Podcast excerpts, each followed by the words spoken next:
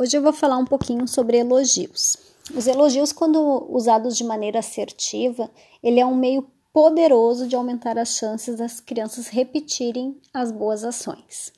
Então, os elogios são recompensas preciosas para os pequenos, desde que eles não se tornem vazios, ou seja, desde que a gente não fique elogiando qualquer coisa em qualquer momento.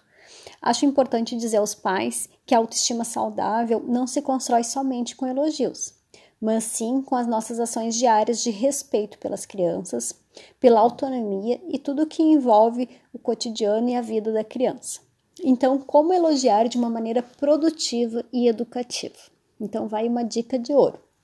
A gente precisa elogiar o comportamento ou atividade específica que aconteceu e não somente a criança.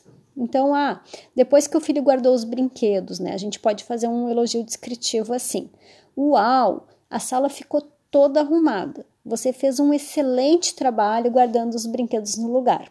Essa frase ela tem mais informações, mais direção do, do, do que fazer novamente. E é mais eficaz para os filhos do que dizer generalizações vazias de conteúdo como ai, que linda que você é, ai, que bonito esse menino, guardou tudo.